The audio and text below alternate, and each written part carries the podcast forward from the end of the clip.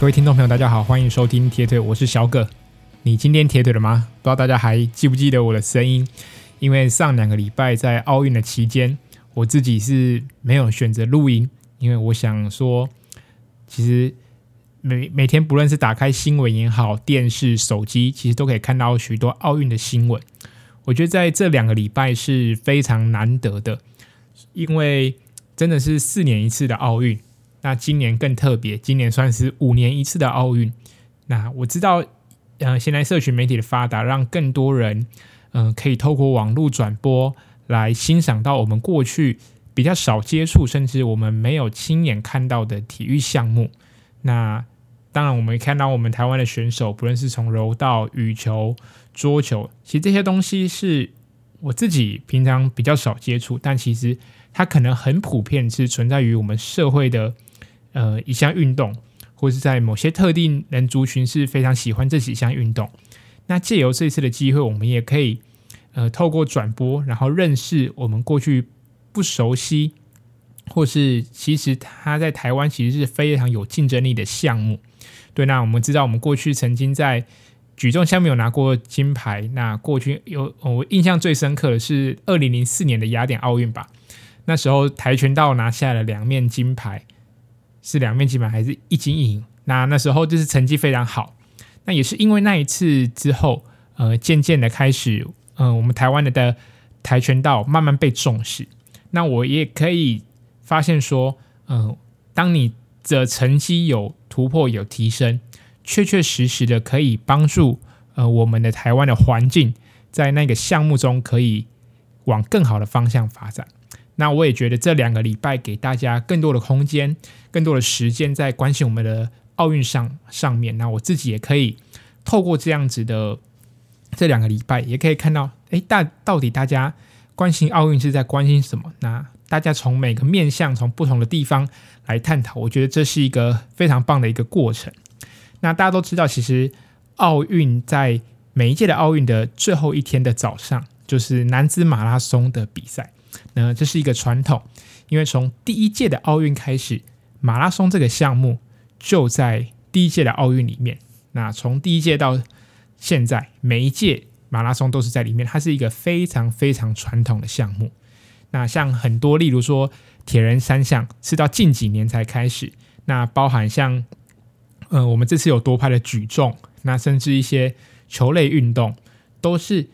呃。并不是从原本就开始有的项目放在我们的奥运。那大呃马拉松是一个非常传统的项目。那第一届的男子马拉松在奥运办的呢，就是一八九六年。那第一届，那第一届的第一名，跟大家来分享一下说有关于奥运马拉松的部分。那第一届第一名是呃路易斯，他是一个希腊人，他在四十公里左右的距离。因为在那个时候，其实还并没有很明确的定义说，呃，马拉松的距离大概是多少。我们只能大概估算说，大概是四十公里左右的距离。那第一名的那时候，路易斯他以两小时五十八分五十秒，那跑完的差不多那个距离。那第二名跟第三名的选手成绩都落在三小时零六分。那甚至大家回去回顾一下。那个查一下资料可以发现说，其实那一天是非常少人有机会可以完赛，是有非常多人 DNF，可能是呃天气太热，那距离太长，那大家对于那样子一个距离跟那个环境，那时候根本没有什么配速的概念，就是一直跑，一直跑，一直跑。那其实能完赛，真的就是已经非常了不起。那谈到男子马拉松，我们谈到女子马拉松，虽然男子马拉松是从第一届的奥运就有，但是呢。奥运的女子马拉松要直到一九八四年的洛杉矶奥运才出现，所以我们可以知道说，在体育这个项目，那不论是哪一个项目，其实都是从可能多数是从男性开始出发。那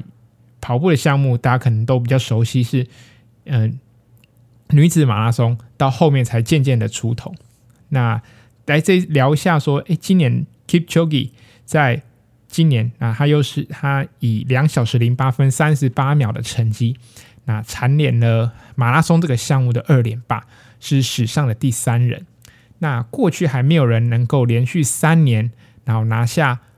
奥运马拉松的三连霸。那这个东西，这个挑战呢，会不会是下一届奥运的看点？我觉得是可以观察的。毕竟距离下年度的马呃奥运，其实仅仅只有三年的时间。三年的时间，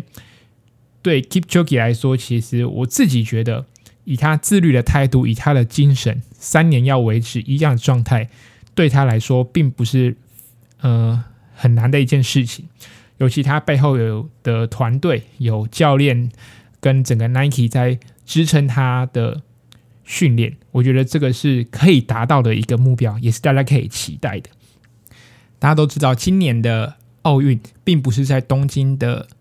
市城市里面办，那它是移师到北海道的札幌来举办。那因为天气的因素，所以这样的一个决定在，在呃几年前就呃两年前、一年前就已经决定好。要移师在札幌来举行，那就是因为天气太热，那七七八月份的日子，对于在东京地区来说，呃，高温真的是不适合跑步。那所以这样的一个决定，让今年的奥运马拉松移师到北海道。但大家都知道，今年的比赛的天气又非常的热，尤其可以看到女子组在前一天晚上才公布。他们提早了一个小时起跑，等于是在日本当地时间早上六点起跑。那我想，呃，大部分的台湾的跑者应该对这样的一个起跑时间是非常的熟悉，因为我们一般的比赛，呃，从六点六点半是一个算是对我们来说是非常正常的。但一般在国外去比马拉松，通常都是早上八点或早上九点。甚至可以看到，有些时候我们在举办马拉松，日本有些是放在下午或是中午十二点来举办，就是开开跑的时间是到中午十二点，所以呃可以看到出来，这次的比赛的安排，无论是在地点上或是起跑时间上，都是因应气候来做一个调整。那来谈到今年的东京奥运马拉松，不得不要不得不谈到，嗯，日本派出的来的三位选手，第一位当然是大家最熟悉的。很大破解，他以两小时十分四十一秒的成绩啊拿下第六名。虽然很可惜的是没有为日本在田径项目，尤其是在马拉松这个项目拿上拿到一个奖牌，但这样的一个成绩已经是获得非常多人的肯定。毕竟一个一位亚洲选手能在能跑进前十名都是非常的不容易。因为其实像伊索比亚、肯亚，甚至乌干达都是有非常非常多的长跑好手在里面，要拿到前十名都是非常的不容易。那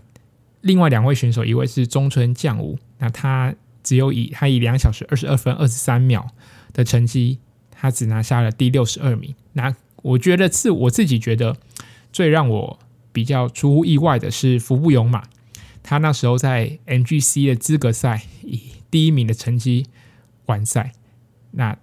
哎，第二名，第二名，他是最后超越了大破解，然后完赛，然后拿下那个资格。那他是两小时三十分零八秒才完成了这次的男子的奥运马拉松的项目。我觉得这是比较出乎我意料，因为当初其实 MGC 在举办的时候，天气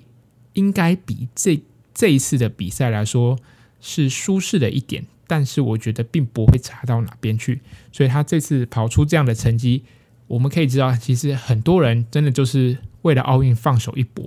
所以一定是前面花太多的时间，嗯，跟着主集团，那导致后面整个掉速。那可以再谈一下，呃，二零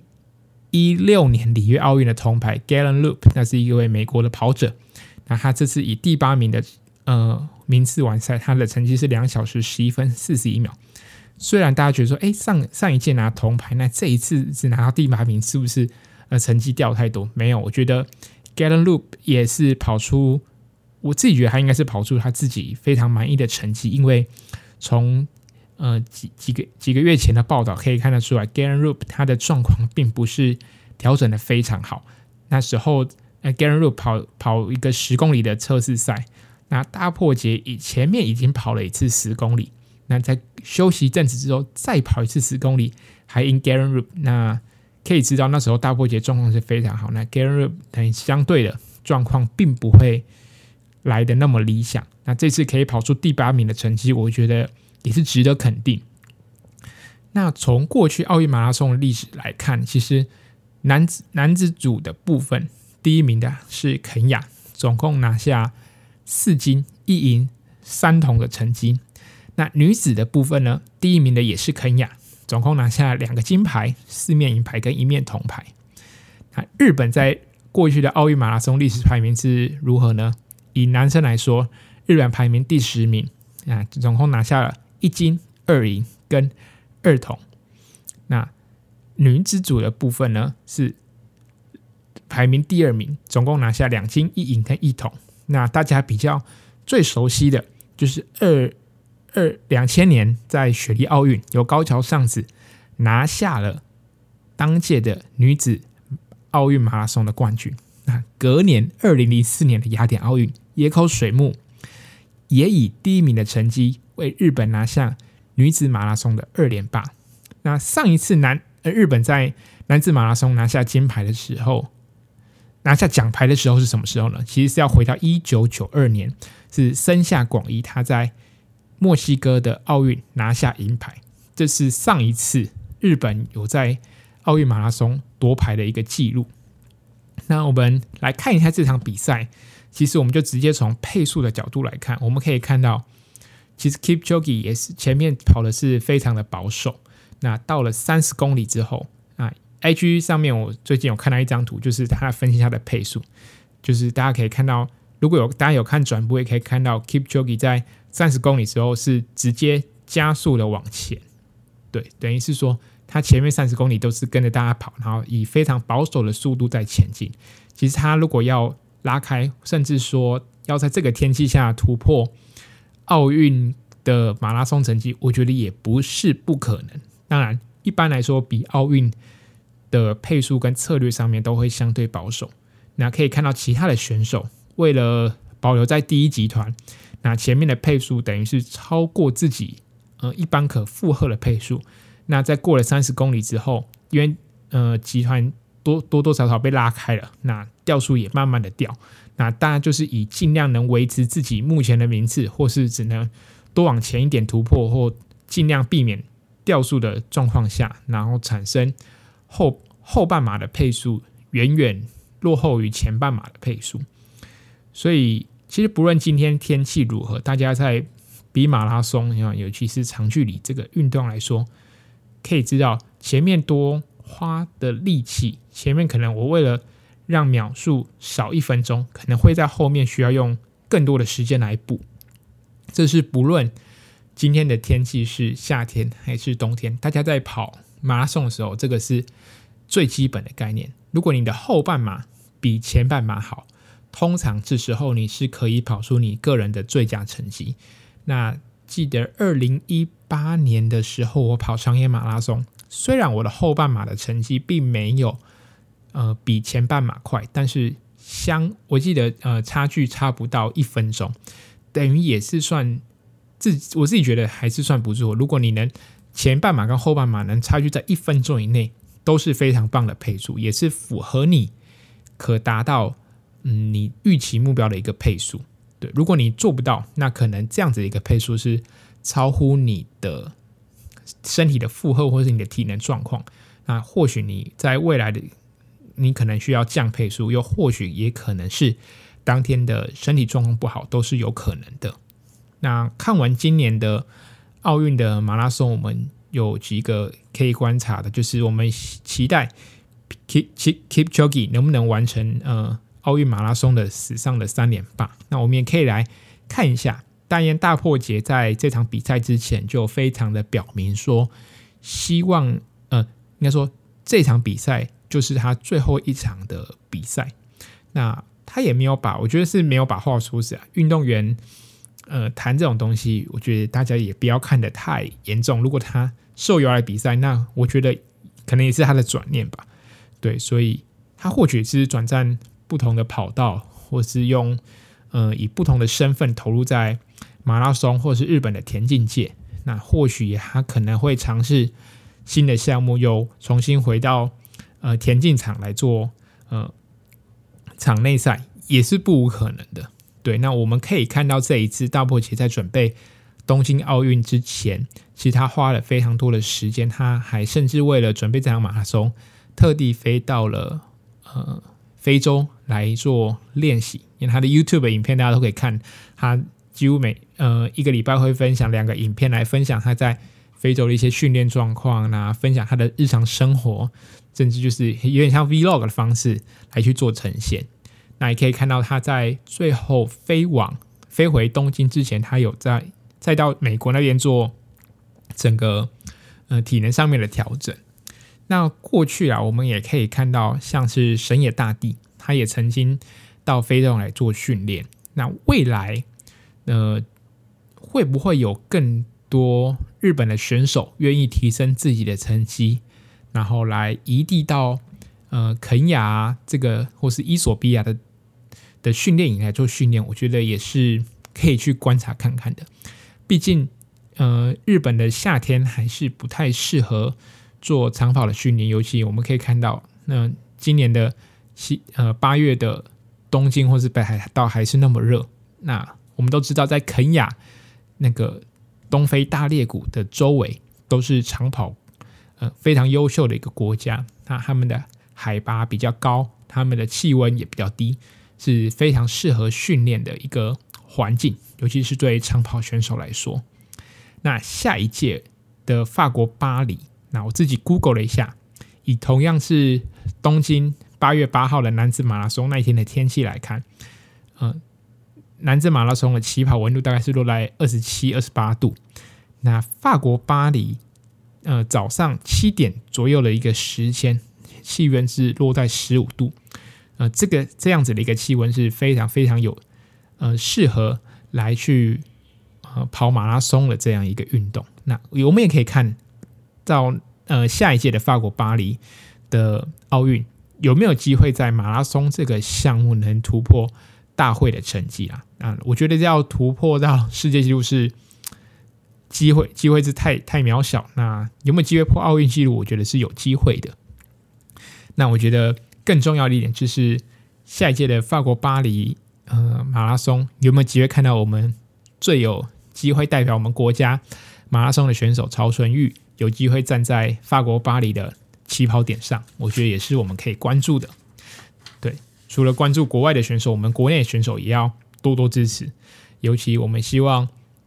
基本上在马拉松这个项目来说，你在当天比赛，你能跑出哪一个国家，能跑出第几名，基本上也可以代表你那个国家整个路跑或是在跑步上面的一个成就。那台湾奥运马拉松，我想来跟大家聊一些呃，比较一些有关于比赛之余的一些东西。像我觉得聊到呃这次的转播，大家都可以知道，呃，第二个礼拜刚开始吧，就是网络上就传了那个黑人的转播事件，说他用安博的盒子，然后透过比较非法的手段，然后来去看奥运比赛。那我自己本身对这件事情没有太多的评论，但是我觉得，毕竟。嗯，为什么大家会对这件事情那么反弹？因为毕竟黑人是算是一个公众人物，那他又是在，其实他花很多心心思投入在呃篮球在运动界。那其实我们知道，看一个奥运转播，用九十九块就可以看到整很完整的一个奥运转播，甚至有时候我们可能只要五十，呃，转到五十一台或是公视，都也是可以免费看到转播，所以。我觉得这件事情，公众人物，甚至是你是在运动领域的公众人物，你应该要真的是算是以身作则吧。当然，我知道黑人在霹雳这样子的一个篮球的联盟花了很多心思，投入非常多的心力，我也给予肯定，因为我自己也有到呃霹雳的现场来看过球赛。我觉得我平常是不会花钱去。愿意去看一场篮球比赛，但那一次有机会去在现场看到篮球比赛，会让我也很感动。因为我觉得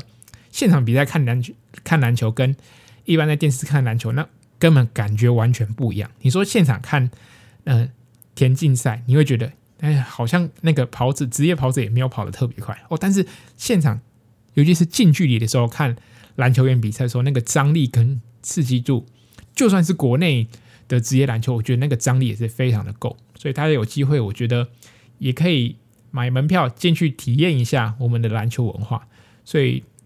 从这个转播事件，我觉得看来，我觉得需要更多人，然后来带头推广我们的体育活动。我觉得这个是应该给予肯定。那至于这个转播事件，我觉得大家就过了风头，然后我希望大家可以不用再讨论这样的一个事情。那我觉得。可以看到，因为今年我们知道转播主要有公视，那还有东森，这是主要是电视台。那另外比较专业转播部分就是我们的艾尔达的体育台。那我们可以看到这样比，我有有时候会看公视嘛，有时候会看东森，有时候会其实都转播可能同样一个比赛，我们就可以知道，其实艾尔达体育台真的每一个主持人有他的专业。我并不是说，哎，东森的主播没专业，或是公视的主播呃专业度不够，毕毕竟。这两个另外两家呃非体育主流的媒体要涉猎那么多的体育项目，真的是非常非常的不容易。一场比赛有多少个选手？那假设我今天对铁人三项很熟悉，我对铁人三项今今年的参赛名单，我也不是每个人都是非常非常的了解。那光奥运这个奥运马马拉松这个项目，马拉松就一百多个人参加，我也不是每个人都。非常了解，当然我们都知道，每一个人能站上奥运起跑线的选手都是非常的不容易。但是要细到每一个人都了解，真的是要花非常多的时间功功课。那甚至有时候你可能花了那么多时间做功课，可能在画面上可能也没办法 take 到那么多的选手。所以我们只能非常可以看到，就是说，在主持这次的奥运，对主持人而言，不论是体育台或是一般的。公共媒体对我来说都是非常非常难的，所以呢看到他们的主持，我觉得大家也要给予这些主持人一个肯定。那当然要选择有体育相关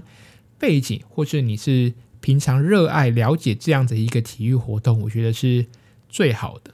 那对于评论员，像是公视跟东森的部分，我觉得他们可能也是比较没有相关的人脉可以找到。就是现役的选手来主持，他们可能会找过去或是口耳相传，大家推荐哪几个比较，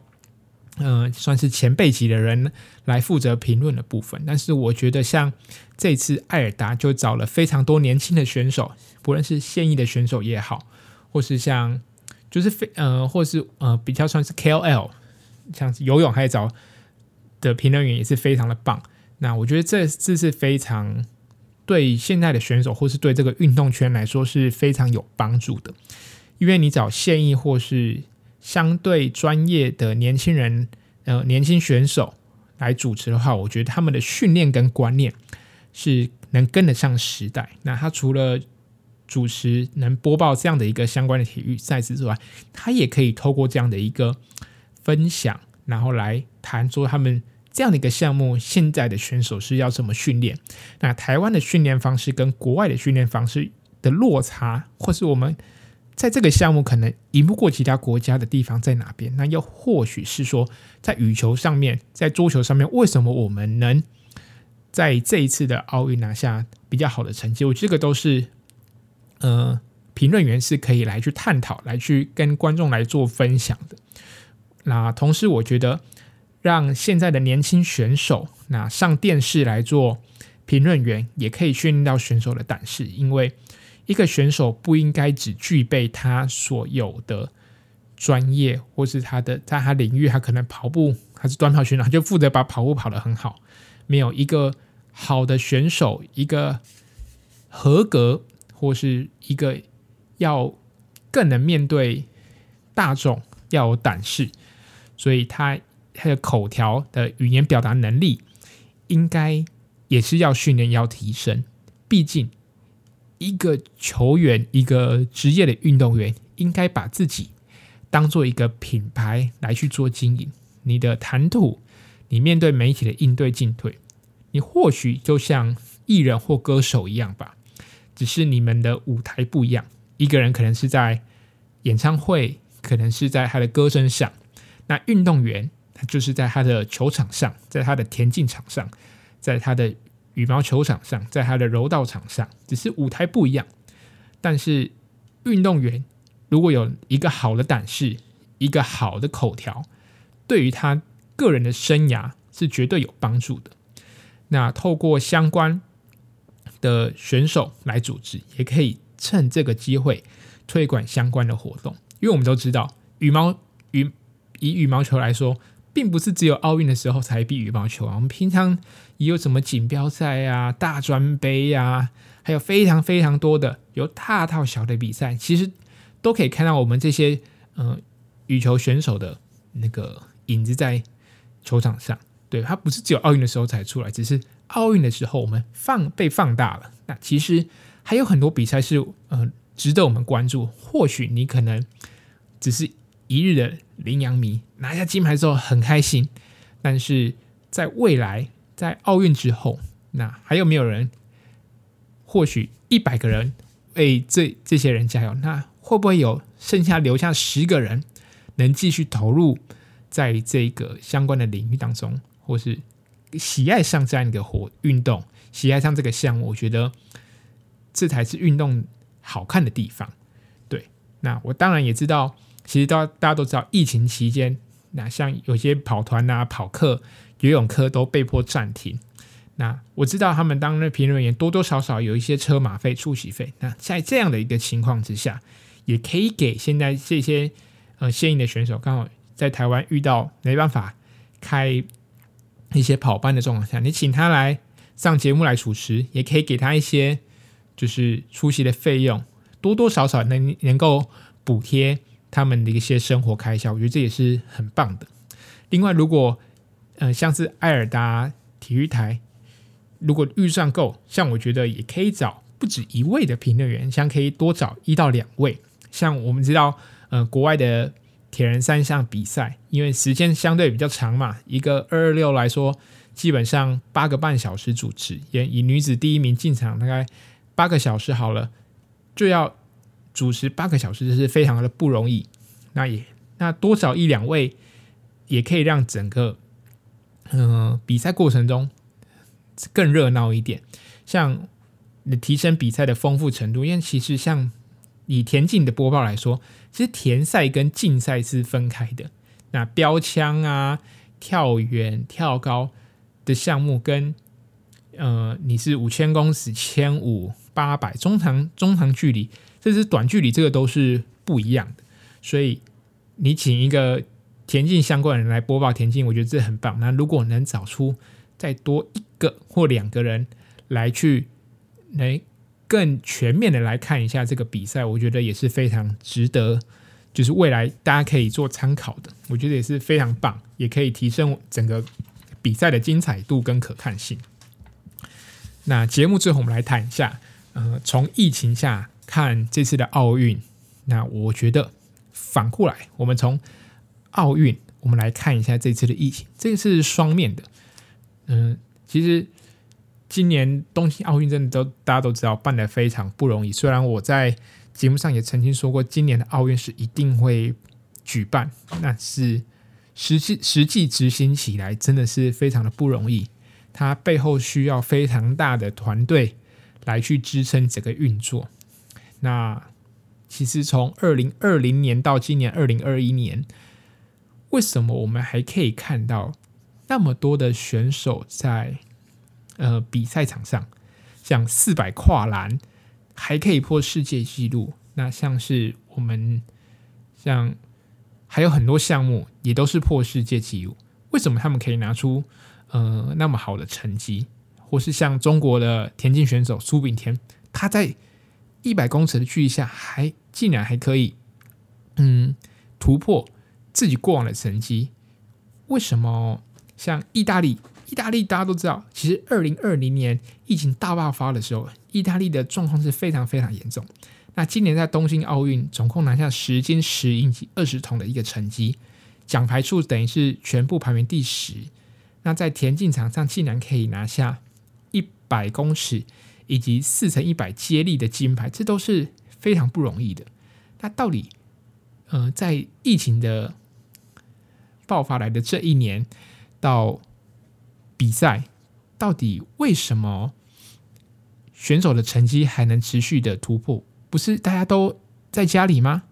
为什么大家还可以呃训练，然后在其实你从过去往现在看，你会觉得说，你就像我们现在，我也不知道我下一场比赛在哪里，那样子一个空虚跟不确定性，其实是会影响选手。那在这样的一个情况，为什么还有很多选手可以突破自己的个人最佳纪录？那我觉得，其实疫情是给了很多选手，尤其是可能你原本预计去年要参，没办法参加去年的奥运，那你可能因为受伤。那因为疫情的关系，你多了一年的时间可以做恢复。那也有可能很多选手或是部分的选手，在这一年的期间，从当初可能没办法参加奥运，到了今年比赛之前，在资格赛拿拿下了最后一张门票。我觉得一定有很多选手是这样子拿到门票的。那心里面的问题，我们可以从这次的美国体操选手 Simon Biles 来看。啊，这是女子的体操选手嘛，她是非常非常厉害，但他最后选择，呃，中间就是因为他心理状况不好，那选择退出比赛。我们可以看到，其实心里面的这些状态是会大大影响一个运动员的表现。那许多我发现，就是从过去的报道可以发现，大部分你有持续进步的选手，他并不会期望说我要在。呃，因为疫情的关系，或是没有比赛的状况下，就消极怠惰。但他们永远相信一件事情，就是多一年的时间，并不是比赛延长，而是趁这个一年的空档，他可以让自己的成绩能够逐步的提升。等于是说，他可能二零二二零二零年参加东京奥运，他可能四四百公尺，他可能。只能跑出四十四秒的成绩。那他今年他努力，他在这一年当中，他把自己的成绩突破到四十三秒点九，从四十三秒开头。那这这一年对他来说就是非常非常的重要。或许也是因为这样的这一年的努力，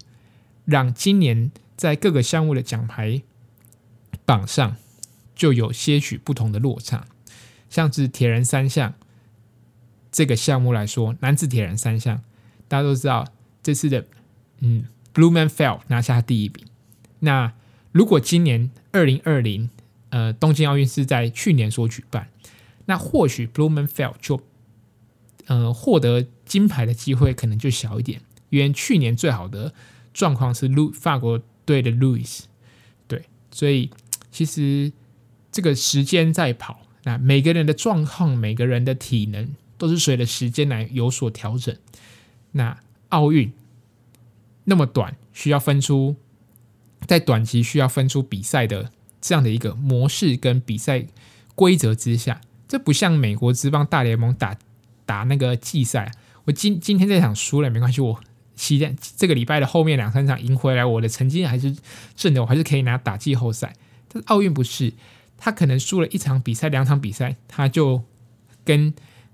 今年就打包回家了，所以。状况通常那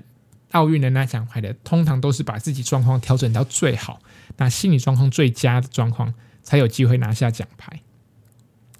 那